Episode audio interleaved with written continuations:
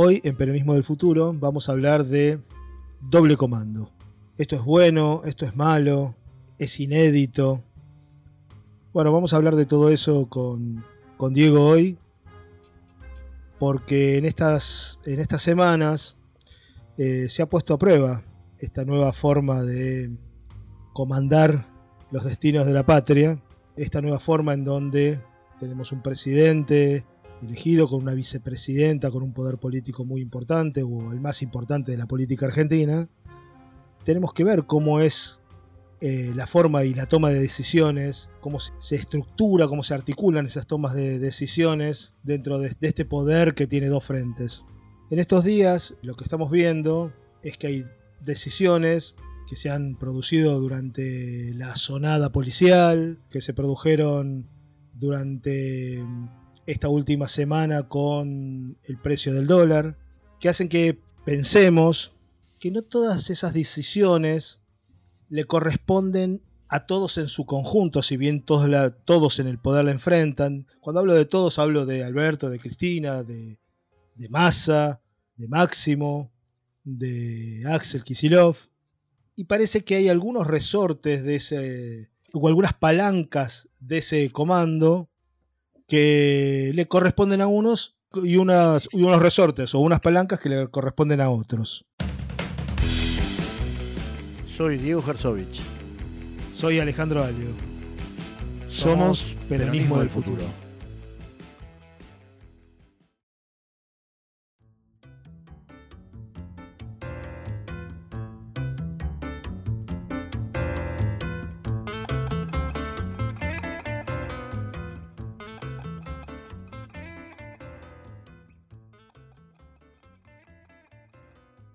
Tardes.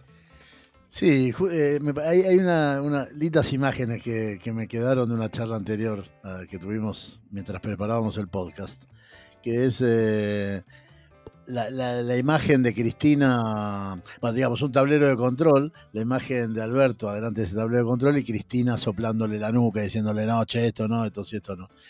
Y me parece que llegábamos a un acuerdo con, eh, con Ale.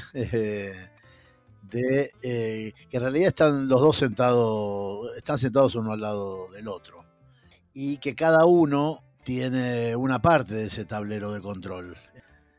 Se decía al principio, incluso los, periodistas más eh, enconados contra el gobierno, como que se habían dividido eh, justamente ese tablero de control, dejando lo judicial y si se quiere lo político en manos de Cristina y la gestión más cotidiana, más económica en manos de Alberto.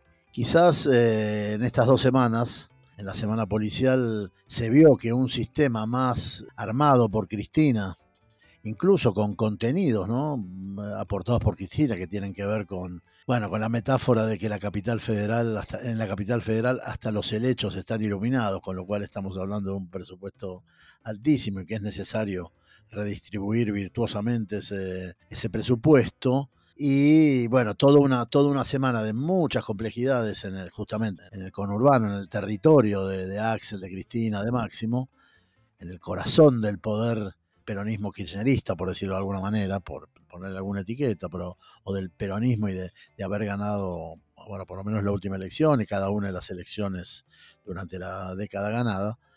Me parece que ahí funcionó la parte del tablero de comando de, Cristina. Y finalmente la, lo que creemos nosotros fue una, virtuosa decisión de, bueno, de aumentar de, de, tamaña forma los salarios de los policías bonaerenses, sacando la plata de donde había que sacarla. Bueno, y esta semana ya fue una decisión más de tipo económico macro, ¿no? Con el problema del dólar. También reproduciendo, como decíamos, Ale, ¿no? El, eh, eh, Néstor tenía una fórmula que decía en la Argentina hay que tener la calle controlada y el dólar controlado y parece como que en estas dos semanas eh, esa fórmula, en este caso con, los tableros de comando aparentemente separados o con esta imagen que estamos dando, ¿no? de que están los dos juntos sentados y cada uno se ocupa de una parte, bueno, habrían enfrentado por lo menos el problema de la calle y resuelto bastante bien, y luego el tema del dólar que estamos, bueno, a la expectativa de cómo sale, creo que tenemos que hablar un poco de PS y del Banco Central y, bueno, ver cómo sale esta medida del 35% que se le agregó como impuesto para comprar dólares, ¿no? El tema de la, del doble comando siempre lo estamos mirando desde el punto de vista en donde no es un doble comando con dos personas sentadas ahí con anteojeras, ¿no? Sino en un diálogo permanente. Cuando hablábamos de diálogo el otro día, hablamos de ese diálogo, ¿no? Creo que, a, ese, a ese tablero de control general también se suman las voces de Kisilov ahora, de Máximo y de Sergio Tomás Massa también, ¿no? Por supuesto que las palancas de ese, de ese control las llevan Alberto y Cristina. A mí me parece que ahora se ha mezclado más, ¿no? La gestión pura y la política pura. ¿sí? Empiezan a tomar más, a no sobrevolar la realidad, sino a meterse directamente. Y ahí es donde más se va a poner a prueba este doble comando, ¿no? Este doble control de las cosas, este, eh, este, yo no digo doble comando porque doble comando suena crítica, suena a como si esto fuera algo fallido de antemano, ¿no? El doble comando. A mí me parece que no es un doble comando, sino es un diálogo permanente para poder entrar en la realidad argentina, ¿no? Para poder resolver los problemas que la Argentina tiene hoy. Sí, sí, por ahí como decíamos la vez pasada, para hacerse cargo de la Argentina, ¿no? este es el, gran tema que, está sobrevolando el, este panel de control en donde un panel de control que digamos que es dinámico también, ¿no? Me parece que es dinámico, me parece que la semana policial eh, trajo algunos cambios en, ese sistema de la toma de decisiones, me parece que hubo un acercamiento entre Máximo y Axel que puede ser muy virtuoso, que me parece que concentra más todavía la acción y la reflexión estratégica para trabajar sobre el conurbano sobre el conurbano bonaerense, o sea, sobre el corazón de los votos, sobre el corazón electoral de los votos de la coalición. Me parece que este acercamiento entre Axel y Máximo, que ya parece muy evidente en esta semana, bueno, puede ser virtuoso en este sentido. ¿no? Me, digo, me, parece importante marcar la cuestión de la, de la dinámica. De... Mm, sí, porque además te lo exige la, cantidad de problemas que la Argentina enfrenta, te va a hacer dinámica la realidad, eso sin duda, ¿no? Esto de ir a tapar un agujero y que se abra un canal por otro, ¿no? Entonces, quizás la fórmula del presidente eh, con, todo el poder y tomando decisiones sobre todas las cosas no sea lo más razonable para estos momentos, ¿no? Quizás un grupo de gente, no quiero decir equipo porque suena, ya sabemos a qué suena, pero sí un grupo de gente con decisión, con poder, que articula sobre todo el pensamiento digo, los argentinos venimos pidiendo eh, honestidad en la, política, venimos pidiendo eh, políticos probos. Lo que no pedimos nunca es políticos inteligentes. Eh, parece que la inteligencia fue, un subvalor con respecto a los otros, ¿no? Y la verdad que si este doble control o si este doble comando esta forma de ejercer el poder, esta nueva forma de ejercer, como dijimos para nosotros, epifánica de Cristina, resuelve los problemas de la Argentina porque los puede abarcar. Porque en una de esas es eso. En una de esas es el, problema es si vos te encontrás con todos estos problemas y no tenés y tenés las soluciones, pero no los podés abarcar, es como si no las tuvieras. Sí, justamente eh, salió hoy a la hoy a la mañana en Va de Negocios, este diario bastante nacional y popular, eh, una nota sobre algunos modelos de management que se vienen formando hace algunos años, donde se habla de una figura extraña que es el COSEO, justamente ese hombre que acompaña al CEO, donde las grandes corporaciones, que fundamentalmente las digitales, las que vienen manejando eh, enorme cantidad de fondos, vienen desconfiando de la figura del CEO omnipotente y, casi papal, ¿no? Que manejaba de las grandes figuras que todos conocemos, desde un, los grandes decisores, ¿no? Los, bueno, los que llevaron adelante Netflix en su primera etapa. Bueno, ya conocemos a Steve Jobs, eh, Bill Gates, este, Besos, bueno, en fin. Está empezando a surgir una idea de que haya justamente un doble comando en esas grandes corporaciones que a veces manejan mucha más guita que, mucha más guita y poder que los estados, porque, bueno, una figura muy sencilla, una imagen muy sencilla que dos cabezas piensan más que una. Por ejemplo, piensan mejor que una, o justamente lo que decía vos Alejandro un ratito, cómo, cómo abarcar todos los problemas, la enorme cantidad de problemas que esta crisis está trayendo a la Argentina, ¿no? Me parece que, es, que con esto de la crisis podemos pasar una segunda parte del, del podcast de hoy, mm, donde vamos a hablar de, de la correlación de fuerzas y de qué manera este gobierno de coalición, este gobierno de doble comando, este gobierno experimental en un punto, que tiene que experimentar mientras va tomando decisiones en una Argentina enormemente complicada, en qué tipo de correlación de fuerza está como para tomar decisiones conservadoras o decisiones agresivas y ofensivas. Quizás si querés pasamos a una segunda parte, dale.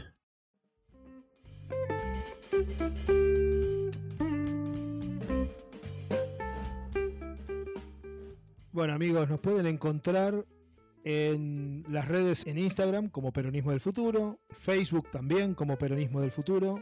Nos pueden escribir mails si quieren a peronismo del futuro 2020 gmail.com. claro.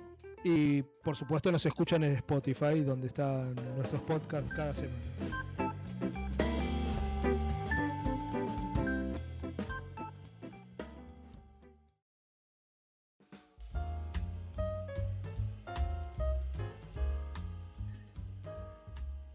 Bien, el tema de la correlación de fuerza apareció en, esta semana, o por lo menos me apareció a mí, cuando escuché al cada vez más agresivo justamente Guillermo Moreno, diciendo, insistiendo con esto de la de, cobrarle un alquiler a, la, oligarquía, por decirlo rápidamente y usando las palabras, las palabras de Guillermo.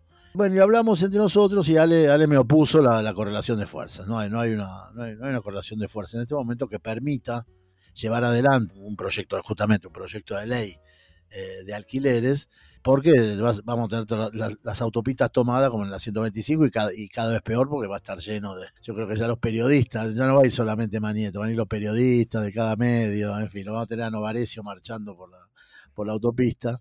Y bueno, y, tenemos por otro lado la, medida que surge en el, en el, Banco Central respecto del dólar, que evidentemente es una medida conservadora en el sentido de proteger las pocas reservas que nos quedan, ¿no? Y por eso uno puede llegar a tener una, justamente por el rasgo, si se quiere, conservador o defensivo de esa medida, tratando de ganar, de ganar un poco de tiempo para justamente poder eh, tener un poco más de reserva, que tener un poco más de dólares y poder eh, estar más tranquilo con eso. Y, ahí sí, en todo caso, mejorar o ir juntando un poco de tropa para, bueno, seguir teniendo plata, plata para ejecutar un programa, un programa verdaderamente peronista, ¿no?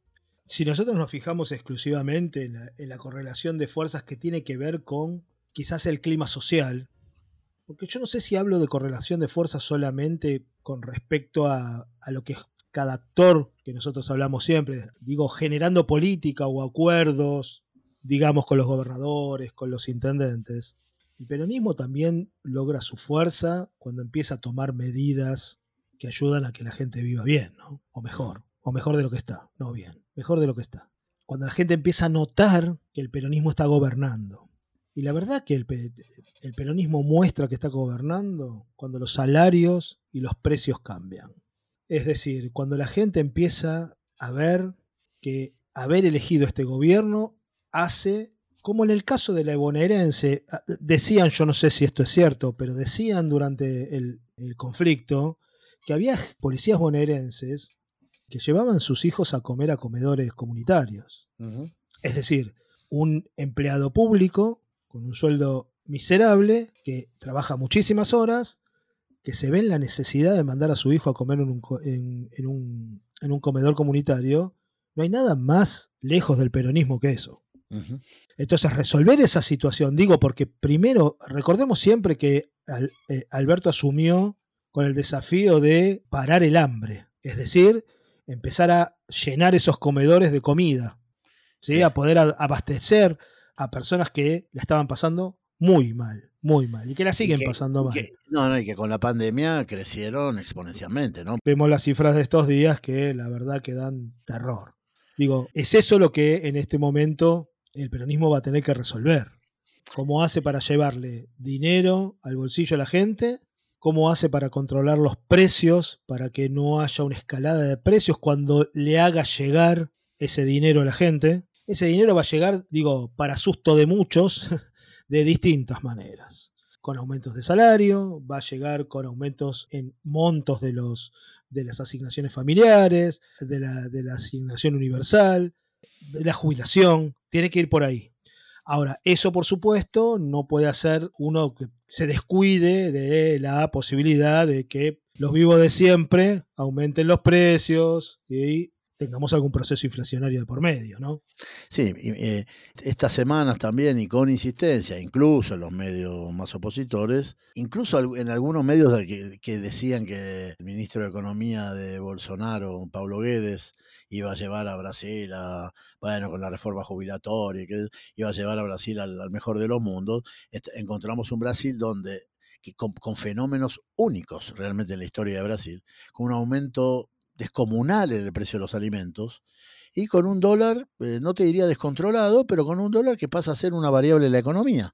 O sea, un Brasil que estaba bastante cubierto de ese tipo de, de cuestiones, siempre con ingresos muy bajos de los sectores populares, y ese es el problema, ¿no? Como dice ahí Moreno también, entonces los, brasileños no comen carne, comen poroto, comen arroz, pero incluso esos, esos alimentos, que son la, o sea, la dieta básica de los brasileños, está altísima bueno, se, le han, descontrolado esos precios. En la Argentina, eso todavía también sabemos, o sea, el gobierno de Macri tenía más de 50% de inflación durante los dos últimos años y convengamos que los últimos indicadores de inflación no dan, sea por lo que sea, porque está bien por la paz. Como siempre, siempre tienen excusa para decir que, no, que los gobiernos peronistas bajan, bajan un poco la inflación, la están bajando la inflación. la, inflación está más baja este año, todavía no se sabe exactamente cuánto va a estar, no sabemos, tampoco somos, somos ni economistas ni vamos a pronosticar nada, pero los números ya se van perfilando de algún modo, ¿no? Subió un poco este mes con el 2,7 pero seguro que va a estar abajo del 54% del año, del año pasado. Si vos conseguís tomar alguna medida, como decís, vos para controlar un poco los precios, o sea, con, con las presiones que habrá dentro del peronismo, justamente para el gasoil barato y la carne barata, bueno, porque eso también pasa en, los gobiernos peronistas. No solo lo que hacen las superestructuras de poder, digamos que es lo que nos interesa en este podcast, sino también pasa que hay presiones, presiones de todos lados, presiones movimentistas. El, peronismo es un movimiento también. El peronismo del futuro será un movimiento donde hay un montón de voces que se escuchan, más críticas, menos críticas, siempre como decíamos Ale hace un rato.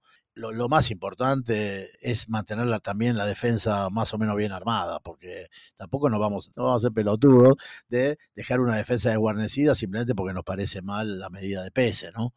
la medida del radical al frente del, Banco Central. A este gobierno hay que defenderlo, hay que defenderlo y con una mirada crítica siempre. Y es más, Alberto creo que nos decía, más allá de que ahora la calle no está, no está abierta para ir a decirle al presidente las cosas que nos parecen mal. O sea, la mirada crítica está, pero nosotros tampoco vamos a hacer el juego de los pelotudos, de que vamos, vamos a desguarnecer y vamos a, descubrir cosas para que para los que están listos, están agazapados, no están ni agazapados, están a cara descubierta ahora, ¿no? Diciendo barbaridades toda la semana, e, eso que vos llamabas el clima social asusado por los medios, ¿no? Porque creamos acá en, este podcast que los medios van a, lavarle la cabeza a la gente porque no lo creemos, pero bueno, no dejan de, ¿no? De, y mucho más en pandemia, donde estamos, muchos estamos encerrados, bueno, no dejan de, manejar un poco la agenda política.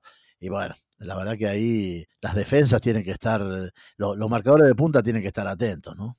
Sí, lo que, lo que nosotros no vamos, ya que nombraste a Brasil en un momento, digo, eh, porque eh, quiero aclarar con respecto al tema de la inflación o de no estoy diciendo que los salarios eh, conlleven inflación, ¿eh? o el aumento del salario conlleve inflación, está lejos de mí pensar eso. Pero sí lo que nosotros tenemos que evitar es justamente lo que pasó en Brasil. Guede le, echó la culpa a la gente del aumento del arroz. Dijo que los pobres comían mucho arroz ahora, por eso subía. Digo, porque esto es lo que la derecha hace en la Argentina, lo que los medios dominantes hacen en la Argentina, ¿no? En general, echarle la culpa a la gente. Echarle la culpa a la gente de lo que votó, echarle la culpa a la gente de que los precios suban, echarle la culpa a la gente de, la justicia, de, la, de todo. La gente votó, votó con un brutal y vibrante 48%, no dejó que la derecha gobernara por un segundo periodo la Argentina y la reconstrucción va a ser difícil. Tan difícil que en una de esas necesitamos dos cabezas para resolver tantos problemas, ¿no? Perfecto, gran cierre, Ale. Eh, nos vemos la próxima. Un abrazo.